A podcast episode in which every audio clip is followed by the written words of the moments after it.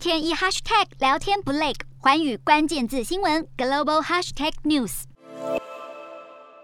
普丁会不会孤注一掷还得观察，但显然对国际社会的威胁让各国开始有所防备。邻近的欧洲各国也开始在思考加入欧盟或是北约的可能性。日前，丹麦政府也表示将大幅增加国防预算，作为俄罗斯入侵乌克兰的回应。根据丹麦国会主要政党之间的协议，未来几年将编列预算，加强丹麦的国防、外交和人道主义努力。国防支出也会逐步的提升，预估将在二零三三年之前达到全国 GDP 的百分之二，这相当于每年要增加大约二十六点五亿美元的国防开支，这也成为近年来丹麦最大规模的国防投资。